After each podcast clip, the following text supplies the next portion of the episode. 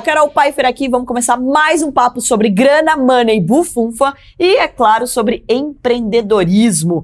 E hoje ao meu lado o cara que domina São Paulo e que participou também do Shark Tank Brasil. Facundo, obrigado aí por você ter topado esse papo. Uma honra, Carol. Uma honra estar aqui contigo. Bom, eu começo dizendo aqui, né, como foi essa experiência de entrar pro Shark, né? Como que o Shark apareceu na tua vida? Eu vou te confessar uma coisa que eu quando quando eu tava lá no Shark Tank, eles não acreditaram. Eu nunca tinha visto um episódio de Shark Tank na minha vida. Eu não sabia como Poxa funcionava. Poxa vida, agora eu gosto menos de você. Não, não, não fica brava comigo, é que eu não vejo televisão também. Eu não tenho televisão. Eu também não. TV fechada e tudo mais. Eu não tinha visto um episódio de Shark Tank. Eu nem entendia muito bem como funcionava a dinâmica. Uhum. Né? Eu sabia que sim, eu tinha uma ideia por cima, que fazia uns pitches e tudo mais. Eu, tanto é que eu estudei antes. Aí quando eu cheguei lá, dei uma olhada nos vídeos no YouTube e tudo mais. Fui conhecer o teu trampo. O trampo do Caíto eu já conhecia assim de longe. E dos outros Sharks. Mas assim, eu cheguei. É, porque é uma coisa muito doida, né? Perto, e eu ficava brincando disso o tempo inteiro, perto de vocês eu sou meio Nemo, porque o meu negócio é tipo boteco. Uhum. Ele não tem escalabilidade, não é produto digital, não é aquela coisa que você vende milhões. Eu vou, sou pequeno empreendedor. E aí, de repente, tá no Shark Tank, eu falei, cara, meio que a sensação de eu venci na vida, mas ao mesmo tempo eu tô do lado de baleias azuis, enquanto eu sou tipo um peixinho de aquário. Foi legal, foi boa, a repercussão foi boa. Mas eu acho que é muito legal, né, a composição que o programa traz, porque ele quer de fato é, que cada cadeira tenha uma história diferente, né? Então a gente pega ali situações de, de empreendedores com histórias diferentes, com know-how diferente, até para ser interessante para o empreendedor que passa por aquela porta. Então às vezes o teu teu know-how, você brincou dos botecos, né, dos bares, das festas, festas e tudo mais, agrega para ele mais do que às vezes o que eu posso agregar. Então acho que essa é a dinâmica que é muito legal. É, tem uma outra coisa também que eu aprendi muito. Eu, eu falo de economia real, né? Então eu falo de comprar por um e vender por dois. Uhum. Tem uma coisa dessa escala muito pequena, muito miúda, que não é a escala do Shark Tank. Normalmente os empreendedores chegam lá com valuations meio milionários, uhum. Negócios que não estão não dando lucro imediato, não sabem se vão dar lucro. Tem uma coisa desses pitches que eles falam muito sobre o futuro. E esse futuro ele depende de que as variáveis e as condições do presente sejam dadas e se inflem de alguma maneira para esse Sim. futuro se concretizar. E para mim isso não funciona. Se o meu negócio não, não dá, dá, lucro agora, lucro no momento zero, eu quebro, Sim. porque meu cash flow também é muito curto. Então eu não tenho muito cash flow para segurar lá três, quatro, cinco meses sem, sem dar lucro, entendeu? Eu vendo o almoço para pagar o café da manhã do dia seguinte. então tem uma coisa meio que entra num campo da artificialidade, entra num campo assim do imaginário, das várias premissas, que para mim eu tô dentro do empreendedorismo que é muito tangível, sabe, palpável mesmo. É legal ver, é legal também perceber que algo do que eu faço, ele pode ser escalável. Tanto é que o meu maior desafio agora é entender que uma vez que eu tenho marca e comunidade e experiência física, como que eu escalo isso? Então agora eu estou indo para NFT, eu estou indo para coisas que eu consigo escalar a partir de tudo isso que a gente procura e que você tem muita bem, muito, né, reputação, que você tem autoridade, que você tem comunidade, que você tem produção de conteúdo, que você tem pessoas que compram a tua visão de mundo e a partir daí eu começo a plugar produto. Então, part... é isso que eu, tô, que eu até aprendi dentro do Shark Tank. Como que eu pego meus negócios que são físicos e começo a digitalizá-los? Que não é vender iFood. Vender pelo iFood não é para mim digitalização. É como a partir da autoridade que os negócios trouxeram, construíram, eu começo a criar produtos que são digitais, mas que de alguma forma refletem a experiência física, sabe? Nossa, maravilhoso. E é legal de dizer, né, que você colocou aqui muito bem sobre a economia real, sobre o dia a dia, que é o que é a grande parte da nossa população, né? A gente está falando aí, o mercado de startups, por exemplo, a gente fala, fala sobre isso, mas é 5%. Você fala sobre multinacional, vai ser mais 5%. E daí quando você fala sobre PME, é 90% da população. Sim, é o cara da padaria, é o cara do bar, é do restaurante, que são pessoas que trazem dinheiro para mesa uhum. e que contratam gente. E por isso que, inclusive, durante a pandemia a gente sofreu tanto, porque são os primeiros que foram afetados. Conta um pouco as, dos seus negócios, porque você é o maior exemplo também, inclusive, de ser multi-receitas, né, Fagundo? Porque você tem várias fontes de renda hoje na tua vida, né? É, no final das contas, antes eu tinha, eu tinha muita dificuldade para descolar a pessoa física da pessoa jurídica. Eu nunca fiz, diferentemente de outros empreendedores nesse campo do entretenimento, sei lá, o cara do Paris 6, que vai lá, feito por Isaac, não sei o quê, coloca na porta do, do seu, dos seus negócios. Eu nunca quis aparecer como porta-voz dos meus negócios, porque eu dizia, olha, eu sou reflexo do meu negócio, então o negócio, na verdade, é uma derivação da maneira como eu vejo o mundo.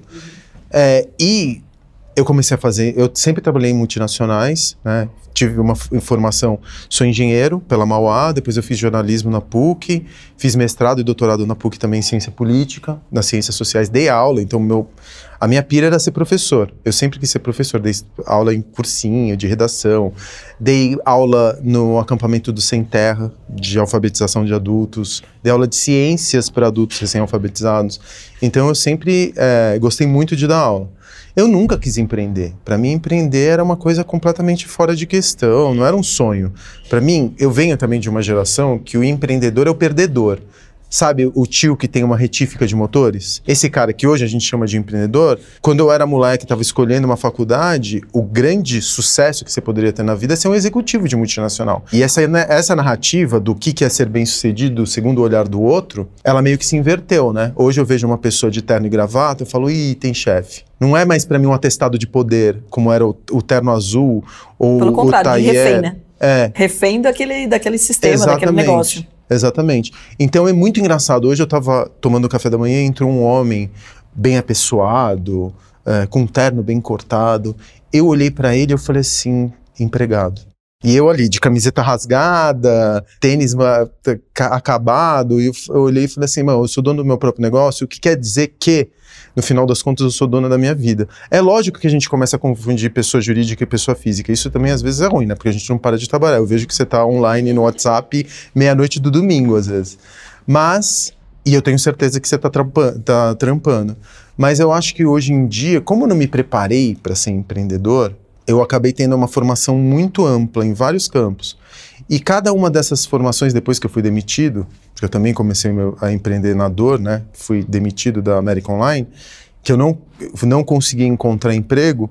Aí eu uso todas essas ferramentas que eu, que eu peguei da engenharia, do jornalismo, é, da ciência política, com certeza, e aplico nos meus negócios que estão sempre no campo do empreendimento. Então eu já abri tudo que você possa imaginar: bar, restaurante, cinema. Qual que foi o teu primeiro, assim que você foi demitido? O Vegas. Vegas. Era uma boate que tinha ali na Augusta. E que foi uma boate muito importante, porque a Augusta ali do centro tinha muito, com perdão da palavra, muitos puteiros, assim, eram 25 puteiros e eram lugares que a, as pessoas, a classe média, a elite, não frequentavam porque era que meio a nossa zona da luz vermelha, Sim. sabe?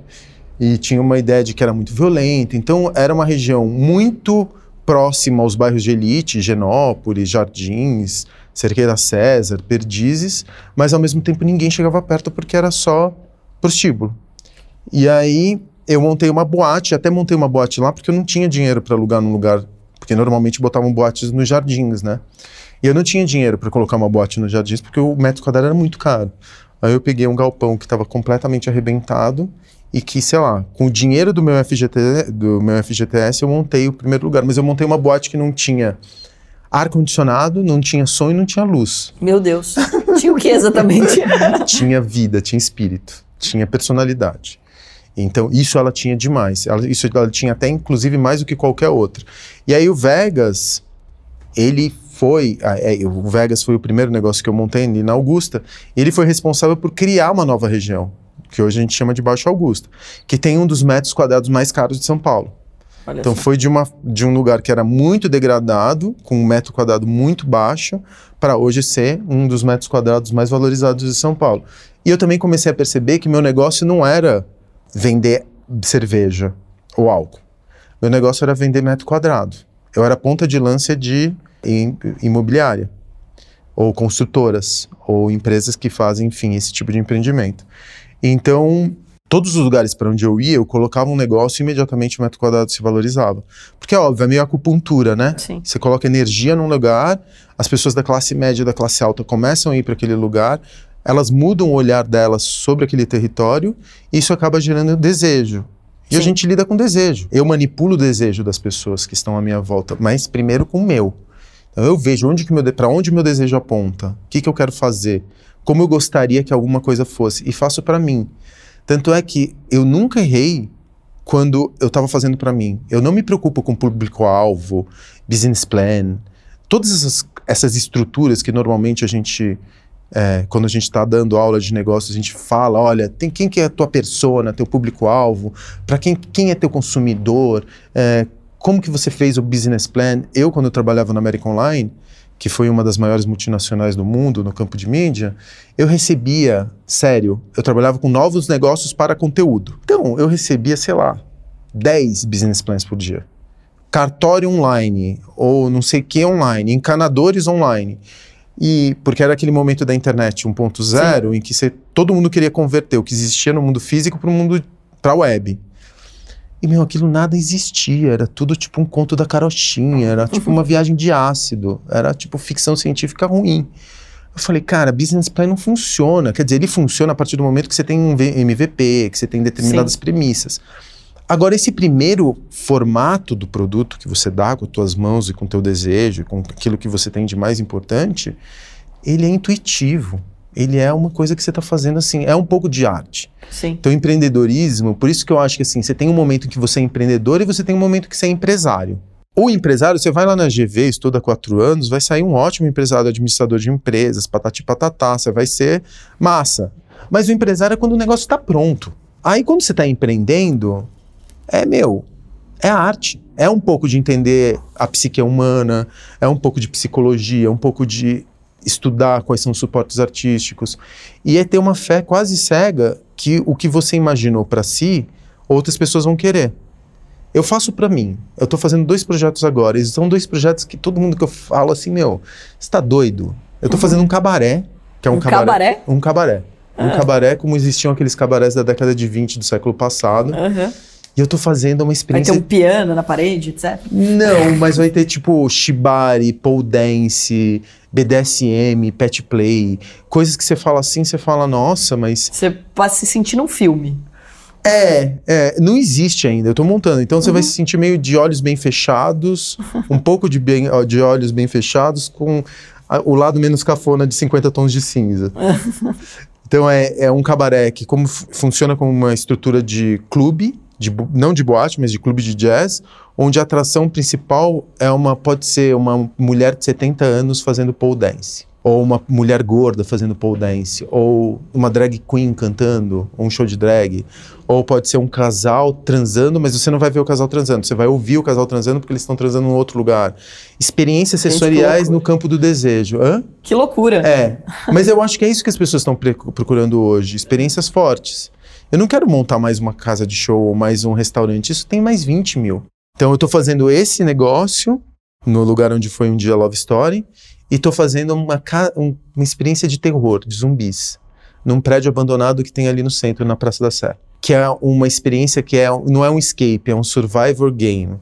Então você entra no térreo e você tem uma hora para escapar pelo sexto andar do ataque de uma horda de zumbis. Meu Deus! isso com certeza já, já bombou, hein? É, então, e aí é isso. Que, com... tipo, é o game na vida real, né? Porque hoje em dia a gente fala muito sobre gamificação, sobre games, etc. Mas esse tipo de coisa de você trazer pro dia a dia, pra realidade também, pô, a galera pira, né? Exatamente. O escape é... mesmo foi uma onda que, pô, pegou rápido, né, também. Pegou rápido, mas assim, tem uma coisa que o escape eles iam é, a dinâmica do escape é uma dinâmica que não te permite, por exemplo, contato com o estranho, com o desconhecido. É, as pessoas são especialistas em especialistas, muitas pessoas já chegam no escape sabendo o que elas vão encontrar. Apesar de você ter várias salas uma temáticas, né? É um negócio de terror ali. É, eu quero uma coisa que é, vai misturar. Tem uma experiência em Nova York que muita gente conhece que eu acho muito legal, chama Sleep No More. Nossa, eu fui, eu amei. Eu ia é. falar isso agora. Tem é um pouco muito de legal, você fica com a máscara, né? E é um teatro dentro, né? Mas não tem essa, essa, esse terror, você sabe que você vai sair de lá, tipo assim. É. E você tem uma narrativa que é toda picotada, desconstruída, Sim. né? Então você vai no Sleep No More três vezes, são três vezes diferentes. Com certeza. Então você tem o Sleep No More, você tem o Escape Room, que também é uma, uma estrutura que nos dá uma quantidade de ferramentas que a gente vai aplicar nessa experiência. Você tem um teatro que aqui em São Paulo existia no final do, do dos anos 90, começo dos anos 2000, que se chama teatro, chamava Teatro da Vertigem. É um grupo teatral muito forte, existe até hoje, e que ele te propiciava que você caminhasse, por exemplo, num presídio abandonado, e a peça ia acontecendo nas, nas celas, no refeitório do presídio, no banheiro do presídio, mas o presídio estava abandonado. Então a peça não é que você ficava numa, numa plateia, a peça acontecia num palco. O palco era aquela estrutura abandonada. Hoje, aquele Hospital Matarazzo, que virou esse empreendimento multimilionário. Um gigante, maravilhoso, chiquérrimo. É, chiquérrimo. era um. O Hospital Matarazzo, eu vi peças de teatro do Vertigem dentro do Hospital Matarazzo. Olha E era uma experiência muito forte, porque você conseguia entrar dentro de um hospital abandonado e é, ir na sala de parto e ver uma cena dentro da sala de parto já abandonada, onde muitos paulistanos nasceram, é uma coisa muito memorável. E por que, que eu estou fazendo tudo isso? Porque, olha, isso a pandemia me trouxe, Carol. A gente, tem muita gente que quer ser o maior e tem muita gente que se- quer ser o melhor. Você pergunta para qualquer empreendedor, o que, que você quer ser? Eu quero ser o melhor no... Por que, que você vai expandir? Porque eu quero ser o maior no... E eu entendi depois da pandemia, finalmente, o meu lugar. E essa é uma lógica muito testosterona, sabe? Uhum. Quero ser o maior, o mais rápido, o melhor. E eu quero só ser o mais memorável. E o mais memorável pode ser pequeno. Show de bola. Porque- Fiquei até arrepiada agora. Não, mas é isso. Depois que você fala, meu, É um impacto, é um impacto na vida das pessoas. Como que você quer ser lembrado, né? Exatamente. É, eu quero marcar as memórias. E é legal, você tem um perfil, né, que é bem marcante, que é essa questão de, de gostar dos bastidores, no sentido de que você não está preocupado com ser ali a cara do negócio, ou dele ter a tua cara. Você está falando de vários negócios diferentes, com gostos diferentes, que se conectam, obviamente, com gostos que você tenha, mas que você não precisa dessa questão de se mostrar. Eu até é curioso que eu dei uma palestra num evento de, de digital, e eu falei, gente, vocês querem o quê? Vocês querem ser famosos ou vocês querem ser ricos?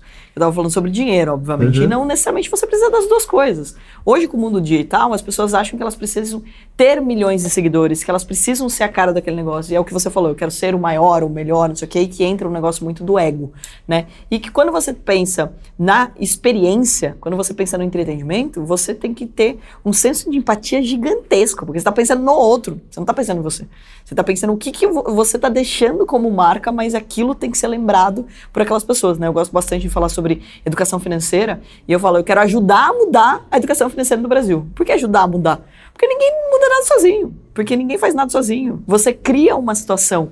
E daí eu falei, qual é o jeito mais legal de fazer isso? Ah, criar um desenho animado. Por quê? Aí eles falaram assim, vamos criar a Carolzinha aqui do desenho animado. Eu falei, não, não, não. É o Theo Torinho, é a turma do Theo Torinho, eu não tô lá. Porque eu não preciso estar ali em todas as áreas, né? Em todos, crio um desenho animado, daí tem minha cara, daí crio um jogo, tem minha cara, daí não sei o quê. Então, ou seja, eu acho isso muito legal, que é uma marca, né, de, do empreendedorismo, de você querer fazer o negócio acontecer, independente, inclusive, da sua existência. Porque quando você também cria um negócio que ele não tem necessariamente está vinculado à tua autoridade, você consegue eternizar aquilo também. Mas, de alguma forma, sou eu. Sim. Quando você for fazer o Tel Torinho, é você. Claro, claro. É, Mas você não precisa colocar a tua cara. Não precisa isso. ser um avatar seu. Exatamente. O que te protege e protege o negócio também. Porque se acontece alguma coisa com a Carol, queira os orixás que isso nunca aconteça, o teu negócio perece junto com a Carol, Mas em algum momento vou morrer, então, Ah, seja, a única talvez, certeza e que tomara nós que você dê, o Tel Torinho te ultrapasse, de legado. né? Exato. De e quando legado. você fala, por exemplo, quantos lugares, quantos grandes né, é, entretenimento tiveram aí e que são realmente, puta, passa por gerações e continuam acontecendo. Né? Então, como grandes restaurantes, grandes. É, em Sorocaba tem o exemplo da padaria real, né? Ninguém Ah, quer montar padaria. padaria em Sorocaba. Ninguém quer ser concorrente da real lá. Tá passando por gerações e gerações e continua existindo a padaria. Né? Então, ou seja, são coisas que marcam a cidade. Virou é, uma marca de Sorocaba. Você não vai para Sorocaba e não come coxinha. Não existe isso. Né? Então, todo mundo que sai de São Paulo e vai para Sorocaba precisa provar a coxinha. Que é muito doido, porque as pessoas não vão provar a coxinha. Isso também eu aprendi fazendo meus negócios. As pessoas não vão provar coxinha, elas vão provar a coxinha que o avô delas provou e assim elas dão perpetuidade a uma memória. Ou elas existem através da coxinha. Eu nunca produto, eu nunca faço produto. Se eu for fazer produto, eu tô ferrado. Eu sou empreendedor pequeno.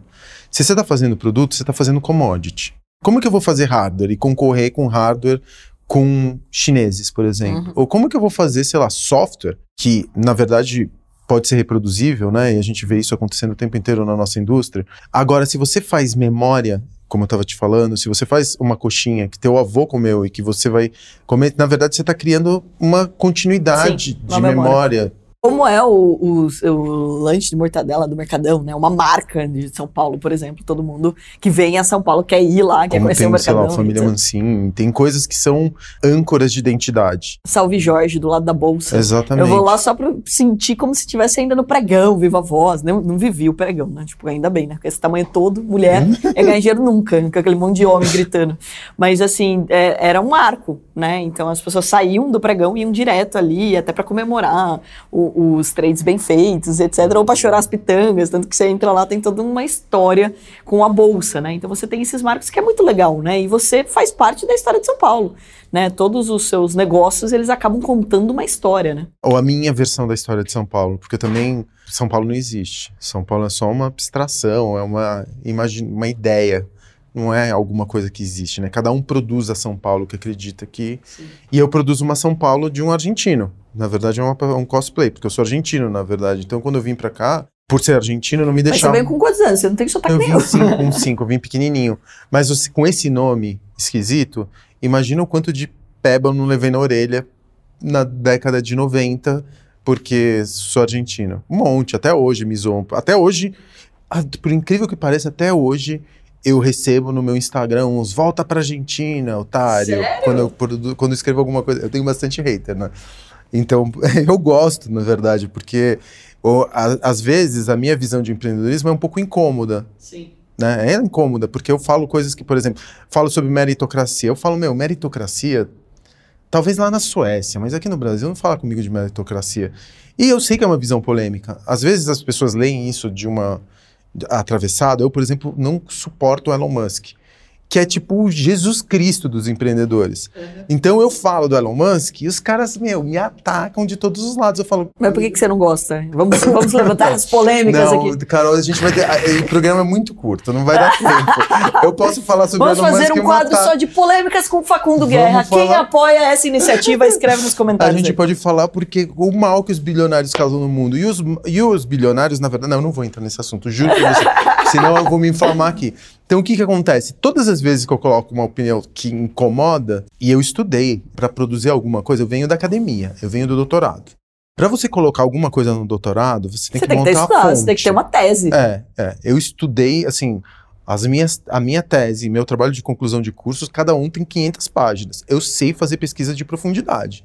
Então, quando eu vou falar alguma coisa, eu estou fundamentado em fatos, em dados. Tudo bem que você tem hoje fatos espalhados pelo Google e cada um, por isso que tem terraplanista, né? Porque você vai encontrar provas de que a Terra é plana em qualquer lugar na internet, em fórum, sei lá, do Fortran, não existe mais, mas enfim.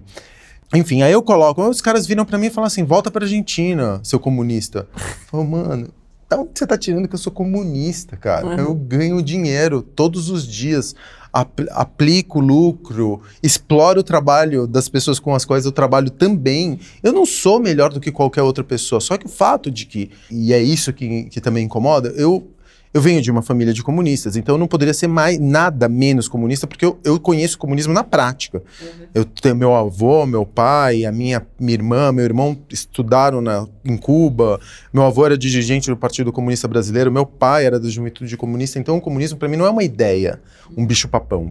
O comunismo para mim é uma coisa real. Eu vivi durante a, a época da União Soviética, então eu sei o que, que é o comunismo. Estudei no mestrado, doutor, fiz ciência política para estudar marxismo, li Marx, então eu sei o que é comunismo. Não, eu não sou comunista.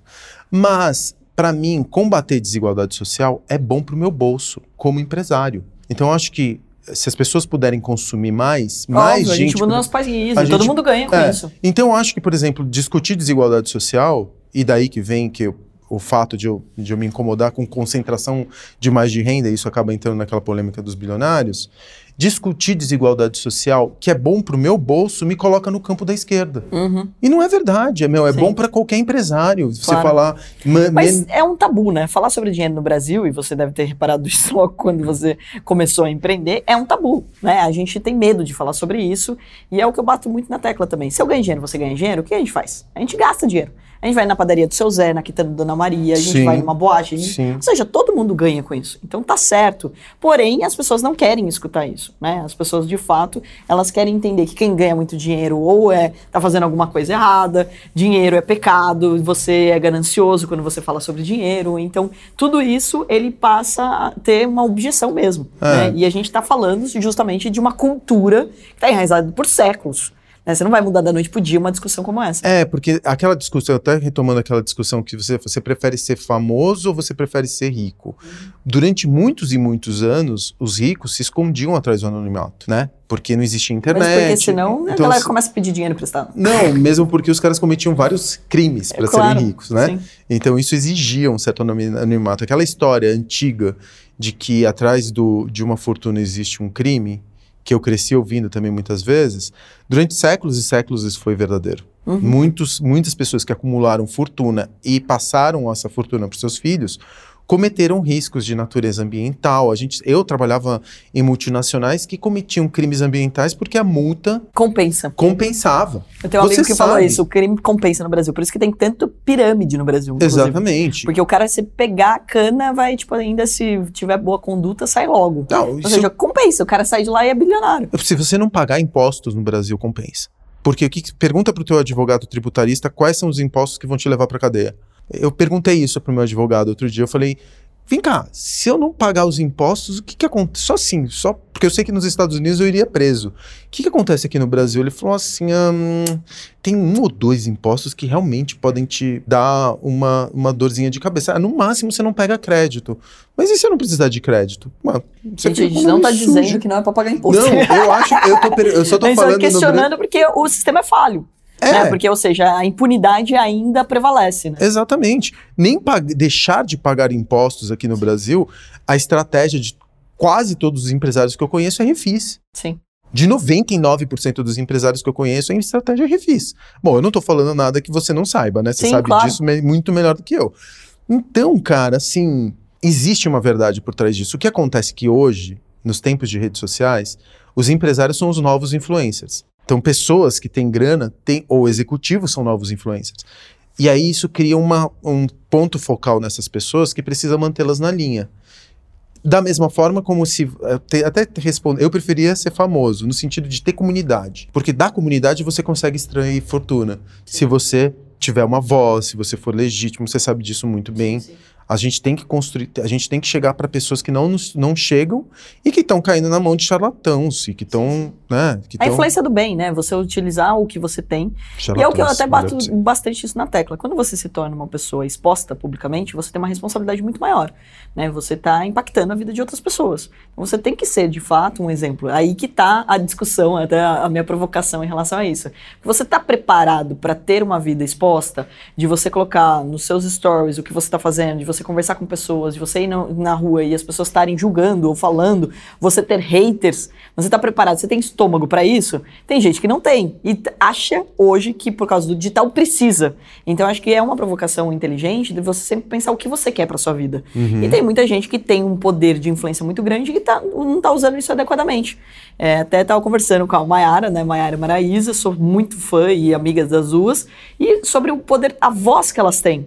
Né? Não é sobre a música, é a voz, é a representabilidade, é a representatividade delas como mulheres, como empreendedoras, como né, guerreiras de fato, tudo que passaram recentemente agora com Marília. Então, ou seja, é de como você usa isso para colaborar com uma sociedade, colaborar com as pessoas. E quando você fala, pô, você usa a tua rede social para provocar as pessoas a discutirem desigualdade, você está fazendo uma boa ação, obviamente, que tem um impacto no seu bolso, que você quer que as pessoas ganhem mais dinheiro para também consumir mais, mas que você está fazendo uma provocação saudável. Você está fazendo algo que, tipo, pô, usando a, a voz que você tem para algo que possa ser benéfico não só para você, mas para o outro, né? Ah, tem muita gente que, por exemplo, vai. A gente vive numa cultura de sucesso que coloca o dinheiro no centro de tudo. Então, então vamos fazer um exercício. Você vai montar seu negócio, você vai ficar milionário. Para quê? Minha filha pergunta muito para quê ou por quê. Por quê? Aí eu falo para ela, tem o um jogo do porquê. Eu começo a responder as coisas para ela. Ela tá na fase do porquê? É, ela tá na fase do porquê. E aí eu tenho que ir até o último porquê.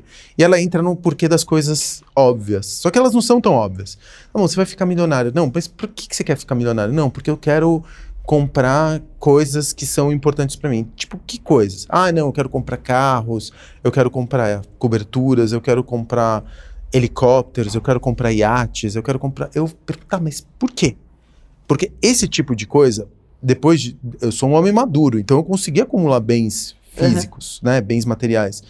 eles não me deixavam mais feliz, pelo contrário, dá um trampo do cacete. Você tem que fazer manutenção, depreciação, você tem que ter um lugar para estocar as coisas, que aí você precisa de uma vida cada vez maior e a vida vai ficando cada vez mais complexa. Só que muitas vezes eu fazia isso porque eu estava infeliz e porque eu achava que ter alguma coisa me trazia. Tipo um troféu. É um troféu. Uhum. Os, ou, sei lá, que os, os, meus, os meus pares me reconheceriam como bem-sucedidos porque eu estava andando de carro importado. Sim. Aí, depois de um tempo, eu falei assim, cara, isso é tudo insegurança. Exatamente. É insegurança. eu não preciso, eu posso andar com uma camiseta rasgada, uma bota, e eu tomei certas decisões que não envolvem mais dinheiro na minha uhum. vida. Tudo bem, eu posso me dar o luxo de fazer isso hoje, mas tem certas coisas que eu faço independentemente do resultado financeiro. Uhum. Entendeu? Pô, vai fazer. Não, isso não quer dizer que eu seja mecenas ou messias ou qualquer coisa do gênero, né? que eu esteja. O lucro é sempre importante, ele é sempre central. Para mim é, é, a métrica fundamental quando você está falando de empreendedorismo. Sim. Mas a custo de quê? A custo da tua vida? A custo da sua sanidade mental? A custo de você não ter família? De você não ter companheiro. É, e aí que mora o, o, perigo, né? Muita gente, inclusive, a gente vê essa, né, esse avanço das pessoas comprando o que não podem pagar. Esse é o problema do endividamento brasileiro. As pessoas compram carros que elas não têm condições para provar para alguém que elas nem gostam. Né? Aquela velha história, né? Então isso, de fato, acaba trazendo um monte de frustração futura. E é outro ponto, né? Se autoconhecimento fosse ensinado nas escolas, desde quando você é criança, já mudaria totalmente a nossa forma de se relacionar. É, as pessoas falam sobre educação financeira, eu acho importantíssimo, mas o dinheiro, ele é só consequência do seu potencial bem aplicado. Nada além disso. Se, a, a potencial, se você colocar potencial em alguma coisa que você está fazendo, você vai ganhar dinheiro. Agora, a questão de por que você está fazendo, eu gosto muito de você colocou do porquê, do Simon Sinek, né? Eu comece pelo porquê. Qualquer negócio tem que ter um porquê por trás, senão você abandona. Senão, tipo, você joga a toalha, você fala, cara, por que, que eu estou fazendo isso aqui mesmo? Você enjoa daquilo que você está fazendo, é. porque você não encontrou o porquê de fato. Você não tem. Agora, quando você conta, por exemplo, desses novos empreendimentos que você está fazendo, teu olho brilha. Né? Você fala, cara, eu tô fazendo isso, não sei o que, nananã. Então, ou seja, vai dar certo já pelo fato de quanta energia você está colocando. Sim. E se não der certo, de qualquer jeito, você está se divertindo no processo. Sim, Você está se divertindo construindo, tendo a ideia, tendo Dando a execução. Emprego, né? Exatamente. E conta pra gente, Facundo, quantos negócios você tem hoje? Quais são os negócios aí que a galera que está vindo a São Paulo também pode conhecer? Ó, eu tenho o Bar dos Arcos, que fica ali no Teatro Municipal. Eu tenho o Blue Note, que é um clube de jazz que fica no Conjunto Nacional. Eu tenho o Lions, que é um nightclub que fica ali na Brigadeiro Luiz Antônio. Eu tenho o Infini, que é um projeto meu ali no La Cacerole, atrás do La Cacerole, que é um bar speakeasy. Eu tenho o Ilha, que é um lugar de eventos ali na, na frente da Ponte Estaiada. Eu tenho o Altar, que é o, é o projeto de casas flutuantes, né? Que esse é um projeto que eu gosto muito, que não tem nada a ver com aquilo que eu faço, mas como eu mexo com entretenimento, todas experiência, essas, sempre. É, né? todas essas ferramentas elas acabam sendo aplicadas também nesses, nesse, em qualquer negócio. Aí eu tenho o Cine Joia, que é uma casa de shows ali num cinema abandonado aqui no centro. Eu tô fazendo Love Story, eu tô fazendo Hotel Rolim, que é essa experiência de zumbis que eu tava brincando. Aí eu tenho umas coisas paralelas, né? Tenho, sei lá, o curso, que de vez em quando eu dou mas eu faço muito de vez em quando, porque eu tenho um pouco de preguiça. e eu sei que consome muito tempo. Ah, eu faço uns trampos de palestra, esse tipo de coisa. Mas eu, e eu também sou pai, né? E ser pai consome muito da minha vida. Sim. Eu sou muito focado como pai. Quantos assim. anos está sua filha? Nove. Que legal. Então, Pina. E então a minha, a minha paternidade ela é, ela é aproveitada, sim, todas as horas. Eu sou primeiro pai. Depois de ser pai, eu sou empreendedor. Porque também eu, não, eu acho que assim, Ninguém coloca na lápide que foi empreendedor, entendeu? Agora, pai, sim. Eu tenho uma obrigação para o mundo de formar bem minha filha, de dar bases sólidas, de dar muito afeto e muito amor. A gente sabe como as mulheres partem atrás na nossa sociedade, né, por conta do patriarcado, machismo e tudo mais. E eu tenho que dar muita segurança. Eu não quero que minha filha cresça com daddy issues, como grande parte das minhas amigas, porque tiveram uma relação distante com seus pais, ou enfim, não tiveram o devido cuidado dos seus pais. Então eu tô, isso demanda muito tempo. Isso demanda realmente você se esforçar, porque o humano está ali, mas ele é só uma base, ele é uma matéria-prima. Eu que vou vou dar direcionamentos e formas para que esse humano se desenvolva na sua máxima potência. Então, eu tô eu sou muito pai para depois ser empreendedor. Mas só nessa lista aí já passou de 10 negócios aí que você que você tá fazendo. E o que, que mais te atrai, né? Porque antes até de perguntar o que mais te atrai, uma curiosidade, que assim, você fala de coisas que são bem desafiadoras, né? Você foi buscar referências no mundo todo. Você falou do Speakeasy, você falou do Sleep No More, então, ou seja, que são referências de Nova York. Mas aonde mais? É, Nova York, você busca muitas referências? Ou que lugar do mundo você acaba tendo essas ideias? Da onde vêm esses, esses conceitos? Além da tua cabeça que não para. Carol, correndo o risco de soar arrogante, eu muitas vezes vou pra gringa e eu não consigo ver nada que eu fa... eu, eu não conseguiria trazer alguma ideia gringa e, e aplicar aqui.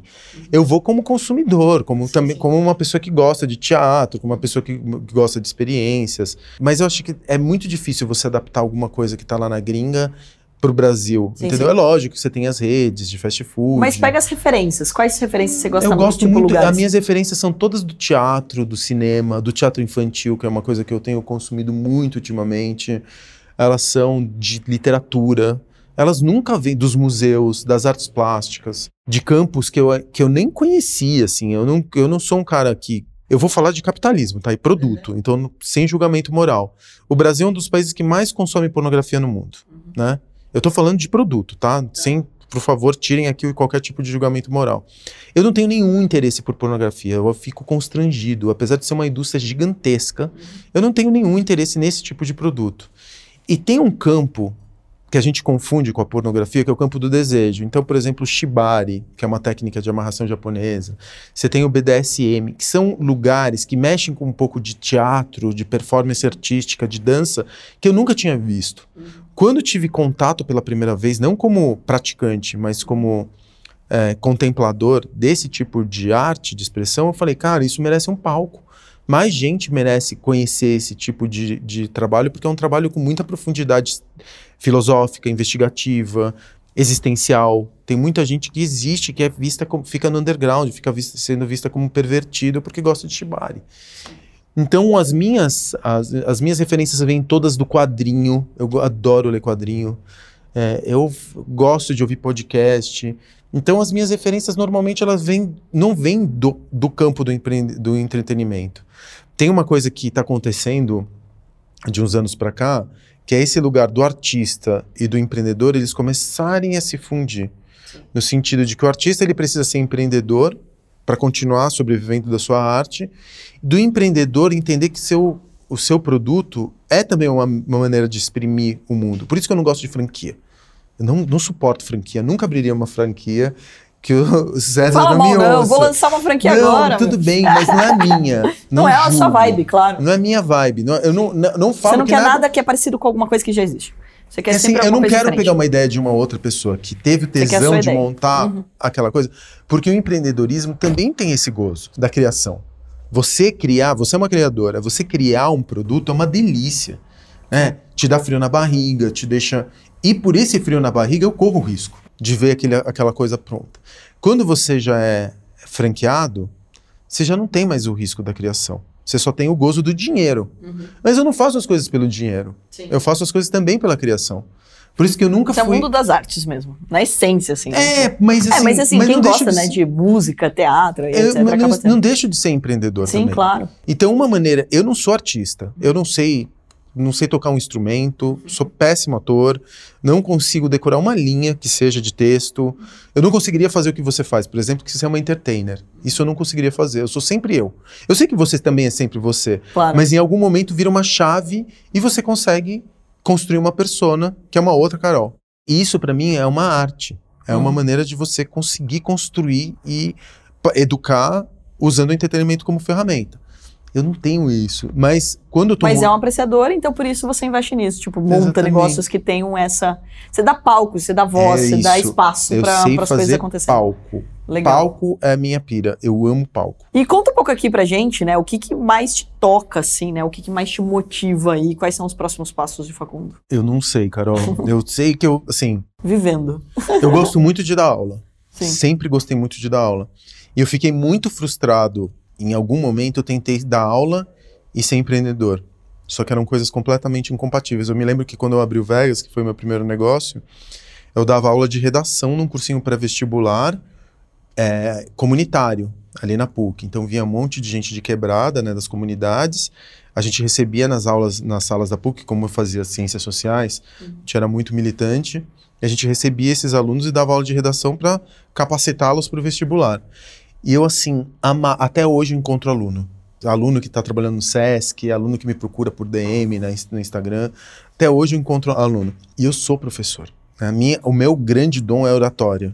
Eu posso falar horas. Pronto, já está resolvido. Vamos colocar Facundo Guerra no Atom Play aqui na nossa plataforma. Yeah. Cuidar é da tua vida de professor. Você continua empreendendo, a gente Meu, cuida aqui da tua vida de professor. Eu amava dar aula. E aí, mas eu já mas é dei aula. Mas é legal aula. compartilhar, né? Porque você aprende em dobro. É. E eu dei aula na GV. Assim, me chamaram para dar aula na GV do Rio de Janeiro. Cheguei a dar algumas aulas. Mas assim, na PUC eu cheguei a dar aula. Na formação lá, na graduação. Mas não era do meu jeito, entendeu? Eu tinha que entrar no sistema de outras pessoas. Eu não tinha a minha metodologia. E tem um monte de coisa do mundo acadêmico que é bullshit, né? Que não, eu, eu valorizo muito a pesquisa. Mas o mundo acadêmico também, ele está alguns anos. Se você falar de academia e empreendedorismo, são coisas completamente incompatíveis. Né? Eu não confio num curso de empreendedorismo de AGV. Desculpa. Um empreendedor, para você, você empreende na, na prática. Você vai passar os tombos que você levou, né? As coisas que você fez, os tombos que você levou, as suas dores. Se um professor não aprende isso com um livro. Um livro pode te dar um suporte teórico, mas você... É uma combinação das duas coisas, é. né? O bom professor é aquele que pega os cases reais e estuda a fundo e tira a técnica daquilo. Então, ou seja, tipo, de erros e acertos que você vai e fazer. E se você produzir os seus cases? Você vai ser o melhor professor. Claro, não mas assim, é a combinação, né? Porque também você pega muitos empreendedores que não vão ser bons professores. Então. Que eles não sabem dar a didática, é, né? Exatamente. Eu estou me formando no mestrado de educação e tecnologia, né? As pessoas aprendem de jeitos diferentes, né? Então, Total. Então isso é, é, importante respeitar. Tem muita gente que vai gostar muito do seu estilo de tem aula. Tem gente que vai odiar. E tem, tem, gente que não é nem odiar, não vai se adaptar, porque vem já enraizado num outro conceito de aprendizado. Né? Então isso é a, essa isso, é a graça também do mundo, né? Somos é. totalmente diferentes. Por isso que quando eu vou receber as pessoas, são aquelas são os misfits, sabe? Aqueles desajustados, Sim. aqueles que não conseguiram é, se encaixar em nenhum lugar. Eu gosto de gente desajustada. Eu acho que o empreendedorismo tem um pouco dessa coisa de questionar o status quo, sabe? Ah, tem que ser, né? É. Normal você não vai a lugar nenhum. Exatamente. Eu não, eu não consigo. Eu acho que para mim, empreendedor é aquele que era o estranho, o que recebia bullying, aquele que é revoltado, porque tem uma certa. É, se você for ver, historicamente, são os que mais decolaram, né, de alguma Exatamente. forma. Né? Eu gosto dos desajustados. Não que eu não, eu não gosto, por exemplo, eu tenho um, uma, um problema terrível com a autoridade burra. Uhum. Bom, eu tenho que te obedecer porque, ah, porque existe uma hierarquia. Eu não gosto de hierarquia. Uhum. Eu, na minha empresa, não tenho hierarquia. Na minha empresa, se alguém me chamar de chefe, eu prefiro que me chamem de FDP do que de chefe não me chama de chefe. Eu não gosto de estar nesse lugar do chefe. Também não. É. é, pô. É, porque é uma colaboração, né? Uma, uma empresa é um grupo de pessoas colaborando por um é. propósito. E eu também trabalho. Eu, minha empresa é pequenininha. Né? Somos ali poucos, é, são 20 talvez, dentro uhum. da fase da parte administrativa. Não tem essa hierarquia. Eu não uhum. tenho gerente, não tenho diretor, não tenho supervisor, sim. não tenho analista. Para mim essas coisas são muito e eu também não gosto daquelas da, eu gosto de sim eu gosto de, de fazer tudo ao contrário que aprendi na corporação. A corporação para mim foi ótima. Eu trabalhei nas melhores. Fui trainee. Não é que eu fui de uhum. eu fui trainee da American Express, passei no, no programa de trainees da Lever naquela época, fui expatriado. Eu, eu tive, fui o quarto ou quinto funcionário é contratado por uma das maiores multinacionais de internet, American Online. Passei pela fusão da Time Warner. Então eu não tive uma vida de executivo secundária. Sim. Eu tive uma vida de executivo tipo prime time, assim. Sim, sim. Eu faço tudo diferente, cara. Eu não gosto de gente que, por exemplo, quando eu vejo que eu tô entrando no modo workaholic e tem alguma coisa errada, tá infeliz. Não, tá acontecendo alguma, você tá fugindo no trabalho. Diminui aí a quantidade de. Porque a gente perde muito tempo também fazendo coisa completamente desnecessária, né? Com certeza. Eu, eu bati na tecla também uma vez com uma colaboradora minha e eu falei assim: putz, você tá trabalhando até tarde todos os dias, você tá muito improdutiva. Como assim? Não sei o quê. Cara, é impossível você ficar focada tantas horas sendo altamente produtivo. Não existe isso. Né? Então, se você for estudar, inclusivamente, humano, você vai perceber que é impossível você ter uma produtividade tão alta assim por, por tantas horas. Por isso que, inclusive, as aulas, elas são de 50 minutos. E agora a tendência é cada vez menor, porque é quanto você consegue absorver de tempo. Então, ou seja, o sonho é justamente, pô, você trabalhar quatro horas bem feito, tá lindo, vai pra tua casa, vai viver, você vai, vai ter uma pessoa muito melhor. Você vai ter, inclusive, uma equipe muito mais produtiva, porque ela tem ali, naquelas quatro horas, ela tá focada, ela, tipo, teve outra reação, né? Não tá estressada, não tá deprimida e etc., que é o maior receio. Agora, e é, e é engraçado, que todo mundo acha bonito, né? Morrer de trabalhar, trabalhar até tarde é, e tudo porque mais. a gente tem uma cultura tóxica com relação ao trabalho, porque, é mais uma vez, essa cultura vem do trabalho, que é um trabalho de sobrevivência, para você pagar seus boletos no final do mês. O meu trabalho, ele tá cheio de razão, são as razões que eu crio para eles existirem, entendeu? Para o meu trabalho existir. Então, eu trabalho, não é porque eu, eu começo um negócio, muitas vezes sem dinheiro. Eu não estou brincando. Muitos negócios a gente fica falando, tá, eu estou passando por, por essa situação neste exato momento. Eu não tenho capital líquido. Eu tenho um monte de negócio que está produzindo, só que eu passei por uma pandemia. Então, eu estava eu tava dentro de um esquema de Ponzi interno. Os negócios eram lucrativos e eles financiavam os negócios que vinham surgindo, porque cada negócio que eu monto, no mínimo, custa 3 milhões de reais. O capex de um negócio. Agora, multiplica isso por 20, por 30, você vai claro. perceber qual que é o tamanho do capex que você precisa ter. Que é, no mundo dos grandes números, isso não é nada. Mas para um empreendedor botequeiro como eu, é uhum. é muito. Botequeiro. É, mas é. E aí, eu tenho noção da minha. Eu tenho tenho, tenho exata noção do Mas essa tamanho. humildade que você tem, porque é, realmente os seus negócios são bem grandes, mas assim, quando você pega e coloca, eu lembro do meu avô que falava assim, pô, ele tinha fazenda, não sei o quê, taraná, e falava meu gadinho, minha casinha, minha fazendinha, e ele sempre colocava com uma humildade no, no quesito, não com falsa modéstia, que eu acho que não combina é com você, mas é que de fato de você sempre se colocar num, num papel onde, pô, você está crescendo, está empreendendo, mas você é pequeno perto do tamanho que existem de grandes negócios, com certeza. E porque eu quero que as pessoas que me vejam, eu não quero me descolar delas, porque eu não sou melhor do que elas, de verdade. Eu tenho talvez um pouco mais de experiência, Sim. mas isso o tempo te dá, se você não fizer um monte de cagada no meio do caminho. Se você conseguir Se aprender sobreviver. pelo menos com elas, né? Se é, não aprender nada com nenhuma, daí não sai do lugar mesmo. É, eu já cometi as minhas e eu prometo que eu não vou cometer as mesmas. Eu já, eu já, Só eu novas. Já, é, o meu ponto, você sabe qual foi falando um pouco de dinheiro? Sabe qual que é o grande ponto do dinheiro? Que as pessoas não se dão conta. E é que é uma coisa que eu aprendi até com os anarquistas. Eu estudei anarquias, anarquismos, anarquias e anarquistas no meu doutorado que o dinheiro é uma abstração, você sabe muito bem, é uma convenção, né? Todo mundo aqui, a gente faz, faz isso com cripto o tempo inteiro, ele está fundamentado na confiança. Você só vai se dar conta da importância do dinheiro no dia que você não tem nenhum e no dia que você tem muito. Eu já passei por essas duas situações, graças aos orixás eu já não tive dinheiro para pagar meu aluguel a ponto de ser despejado, que é uma lição muito dura, e eu tive dinheiro suficiente para não precisar trabalhar pelas próximas duas gerações, nem minha filha, e eu queimei tudo. Nos dois casos. Porque eu não quero deixar de ser classe média. Eu gosto daquela sensação de não saber. Sabe o friozinho na barriga? Ixi, eu não tenho tanto assim. Será que vai dar? Eu gosto, me mantém vivo. Eu não quero, eu não quero ficar milionário. Eu não tenho interesse em ficar milionário. Eu gosto de ser classe média alta. É óbvio que eu gosto de dar uma escola particular para minha filha. Uhum. Eu gosto de ter um bom plano de saúde. Mas dinheiro, o foda de você não ter dinheiro, de ser pobre, é que você só pensa em dinheiro, você embrutece. Porque você só fica pensando como que você vai jantar. Essa que é a merda de você não ter dinheiro. É só pensar em dinheiro. Você fica completamente obcecado com dinheiro. Enquanto que você, se você tem dinheiro demais, tudo é um tédio. Não tem. Tu, que, um iate? Tem iate. Quer helicóptero? Tem helicóptero. Quer montar isso? Tem. Tanto é que gente rica começa a entrar nessa pira de ficar crescendo o número para competir com o outro amigo rico. Porque essa é a única diversão que os caras têm. Então, ter muito dinheiro também te tira essa coisa, essa energia vital de sobrevivência, que é a energia mais importante que a gente tem. Ter muito dinheiro te deixa preguiçoso. Você fica tipo, ah, tudo é. Você não tem mais excitação. Né? Você não se excita com mais nada. Porque é tudo muito fácil. É tudo muito dado, é tudo muito jogado no teu colo. Então, eu, eu tenho esse mecanismo que eu acho que eu construí ao longo dos anos. Quando eu acumulo muito dinheiro, eu monto três, quatro negócios no mesmo ano. Tá, tá, tá, tá, pra tomar mais risco para ter que aí correr vou, atrás do problema. Aí eu queimo o bagulho, fico, fico, volto na posição em que eu Mas falo... quando você fica meio entediado de ter muito dinheiro, pode mandar pra minha conta, não tem problema não, eu fico feliz. Ou você começa a resolver outras eu vou, coisas. Vou montar umas empresinhas aqui antes. É, o problema, sabe qual que é o meu grande... Quando você fala assim, olha, eu não quero montar mais nenhum negócio, eu tenho umas empresas, você pode investir investir aqui A comigo. merda é que eu Eu investi em 17 no Shark, eu, eu deixo você investir comigo. A merda é que eu só. to- Todos os negócios que eu abro, raras vezes eles pedem dinheiro. Então eu tô construindo os negócios Claro. e eles começam a dar mais dinheiro de novo. Ótimo. Eu falo, tá bom, então esse ano. Facundo, mas olha, você sabe que foi uma bela experiência pra mim ter entrado no Shark, porque 17 investimentos, eu tenho 17 filhos hoje, né? Quer dizer, cada empresa tem mais dois, três sócios, cada um, é filho pra dedéu. E assim, todo sábado eu faço mentoria com eles, e tudo mais. Por que de sábado? Porque durante a semana eu tô pensando em Atom. E daí, tipo, você ficar mudando também muito de estação é igual rádio, você não escuta nenhuma. Aí você não consegue pensar em nada.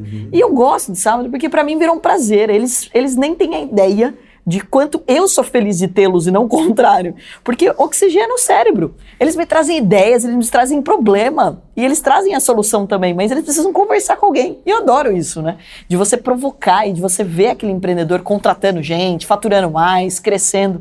Aí você fala, cara, meu dinheiro. Né, foi útil para isso. E na bolsa mesmo, né? Até brinco, né? Pô, se for só para ganhar dinheiro, eu faço isso na bolsa, não falo com ninguém. Eu compro cripto. Não preciso, não preciso falar com ninguém. Eu posso comprar e vender as ações, não tomo não de ninguém, igual tomei no episódio que você tava lá. Então, ou seja, faço uma proposta, ninguém me dá não na bolsa. Agora, quando você se dedica a estar nisso, você se tira da sua zona de conforto.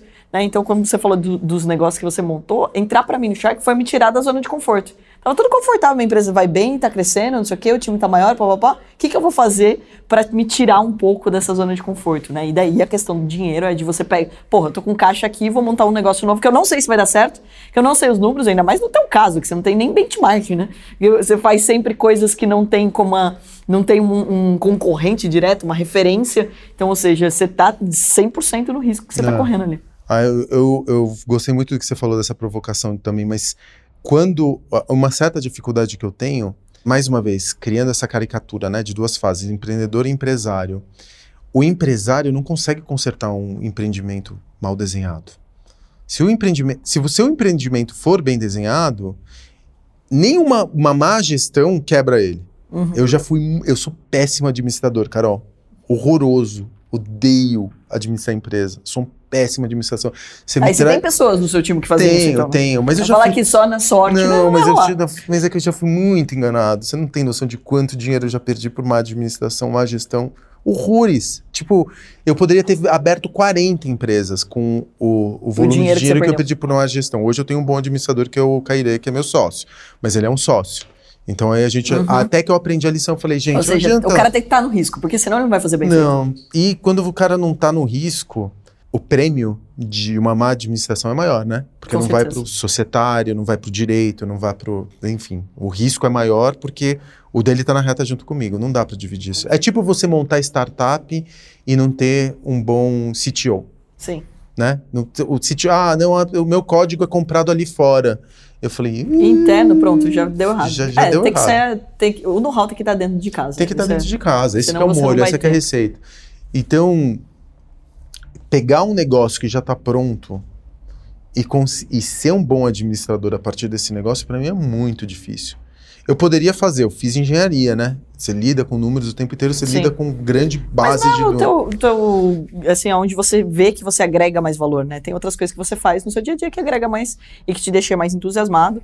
Ter o mínimo conhecimento para não ser enganado, eu acho que é um ponto Eu acho é importante. importante. Mas você não precisar executar de fato. Facundo, eu ficaria umas 30 horas falando aqui com você. com você E agora eu já quero criar um quadro novo aqui de polêmicas com Facundo Guerra, porque eu tenho certeza que não teve um podcast tão polêmico aqui, que ele desconstrói várias coisas que a gente escuta no mundo do empreendedorismo, que é isso é muito legal, né? Que então é assim, pô, você pode ter o teu perfil, você não precisa concordar com ninguém, você pode ser diferente. Eu acho que de questionar, inclusive, o que você escuta, é, a gente tá cada vez mais caminhando para as pessoas copiando a vida de outras pessoas, né? É muito eu falava, cara, isso. tipo assim, ah, o cara toma água com limão de manhã. Não, vou tomar também, que daí eu vou ser bem sucedido. Não, o cara acorda às 5 horas da manhã. Pô, mas você gosta de acordar às 10? Cara, por que, que você tem que acordar às 5?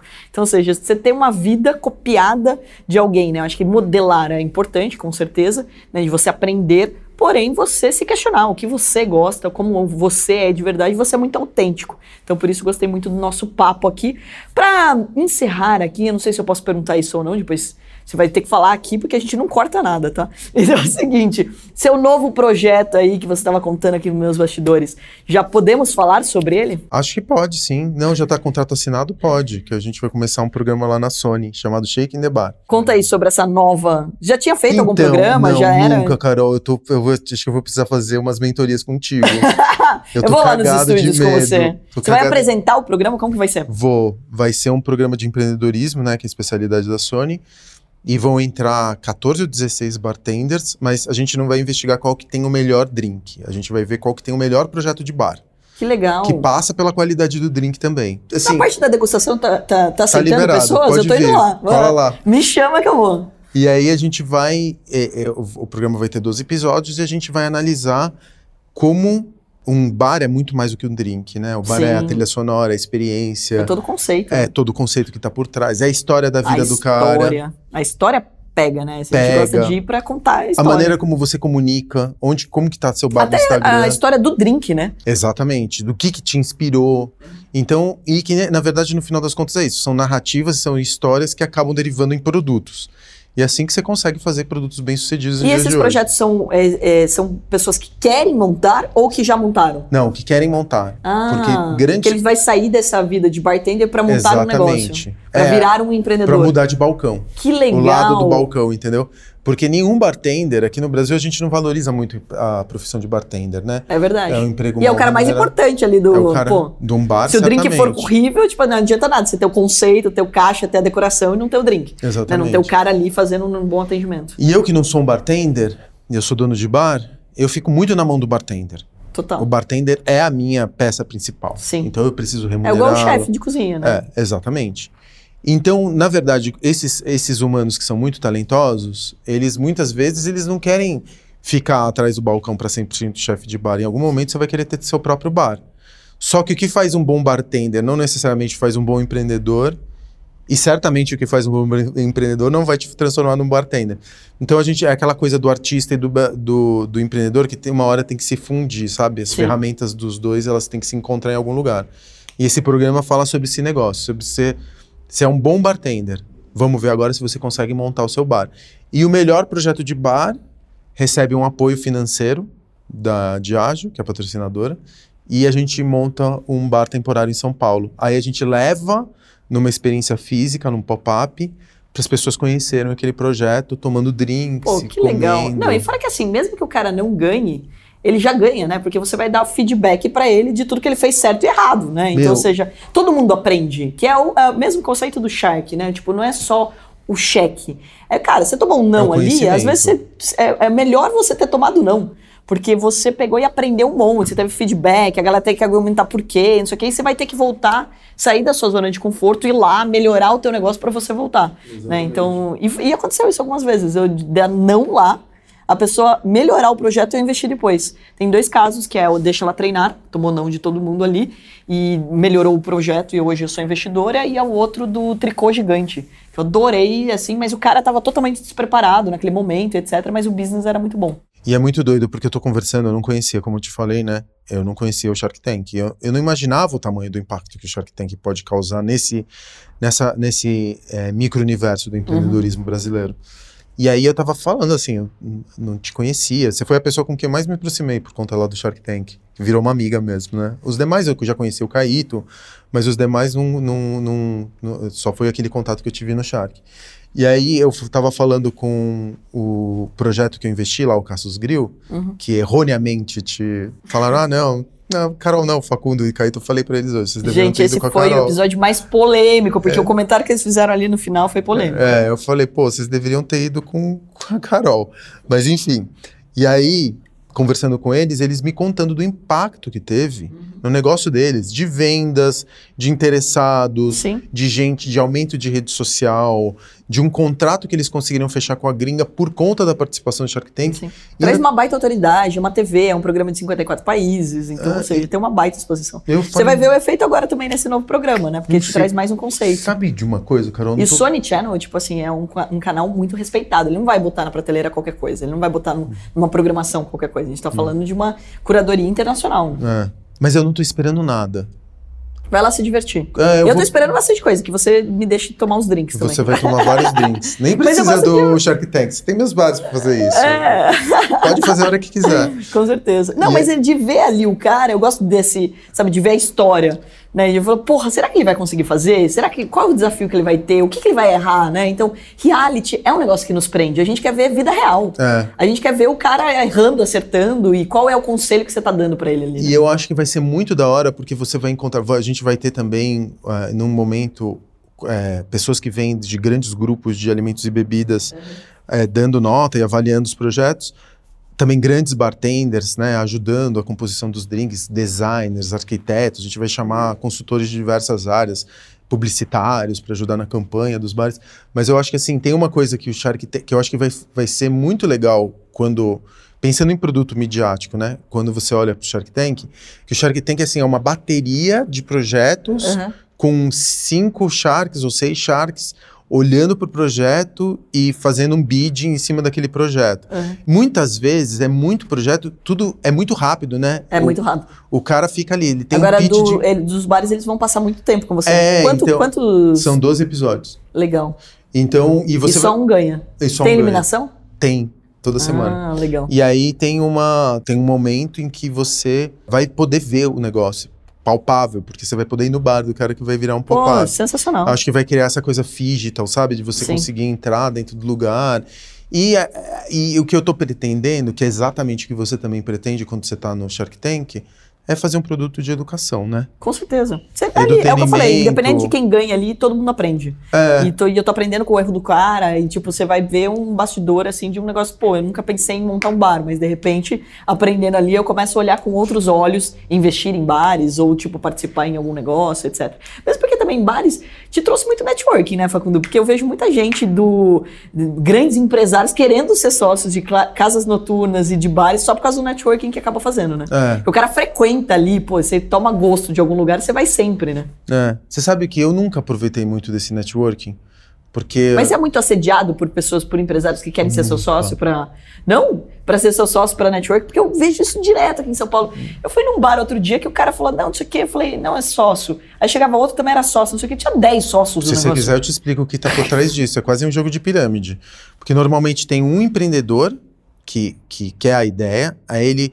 Porque é um vanity business. Uhum. O cara não entra porque ele quer ver o retorno do capital que ele investiu o negócio dele é falar para os amigos, ah, eu sou dono desse bar. Sim. Exato. Entendeu? É isso. Não, é networking, tipo, do cara querer levar o cara é, pro que bar. aí você tem um cara que ganha dinheiro, 10 playboys que cada um colocou 200, 300 mil, que é uhum. um capex baixo, para ficar falando que é dono do bar. Uhum. E aí, depois de dois anos, o bar quebra e só o cara que teve a ideia que, levou, que, leva dinheiro. O resto, aí vira briga societária. Um monte de negócio aqui em São Paulo acabou mal desse jeito. Um monte. Cuidado, é, galera. Eu prefiro assim, eu entro com 50%, 60%, meu dinheiro é igual meu dinheiro, o dinheiro do meu sócio. Eu não, ai, porque eu sou Facundo Guerra, então eu não faço isso. É, meu dinheiro é igual ao seu dinheiro. Sim. Um a um, um ponto por um ponto. Eu não Isso vou aí. colocar meu nome no. Porque meu ponto. Se o meu nome representa uma coisa, também é pro bem e pro mal, né? Sim, claro. Então eu falo, ó, meu, minha energia é igual à tua, meu trabalho é igual ao teu, e ainda faço questão de levar os meus funcionários para dentro da sociedade. Todos os meus negócios, eles têm uma porcentagem do negócio que os meus funcionários estão dentro.